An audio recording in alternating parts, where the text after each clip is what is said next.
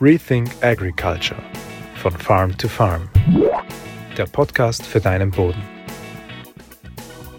Ich habe in einem meiner Videos in den letzten Wochen einen Kommentar von einem Kollegen gelesen, der gesagt hat, man soll eine Zwischenfrucht nicht mit den Augen einer Kuh betrachten. Damit hat er natürlich vollkommen recht, denn er meint, viele Funktionen, die wir versuchen mit einer Zwischenfrucht zu erreichen, die spielen sich unter der Erde ab. Wenn es um die Durchwurzelung geht, wenn es um die Wurzelausscheidungen von lebenden Pflanzen geht, also um langfristigen Humusaufbau, wenn es um das Ernähren des Bodenlebens geht, wenn es um die Bodenstruktur und den, den Erosionsschutz geht, geht, viele dieser Themen, dieser Punkte spielen sich unter der Erde ab. Wird uns natürlich im, täglichen Leben aber relativ schwer, äh, die Biomasse unter der äh, Erde zu beurteilen und schauen natürlich auf das, was über der Erde ist. Und das ist aber auch nicht ganz falsch, denn grundsätzlich ist es natürlich schon so, dass je länger eine Zwischenfrucht wachsen kann, desto mehr Biomasse über der Erde hat sie und auch desto mehr Biomasse unter der Erde hat sie. Aber es ist schon auch klar, dass es zwischen den verschiedenen Zwischenfruchtpflanzen, Zwischenfruchtarten und Zwischenfruchtmischungen Unterschiede gibt, wie viel das Verhältnis Biomasse über der Erde und Biomasse unter der Erde ist.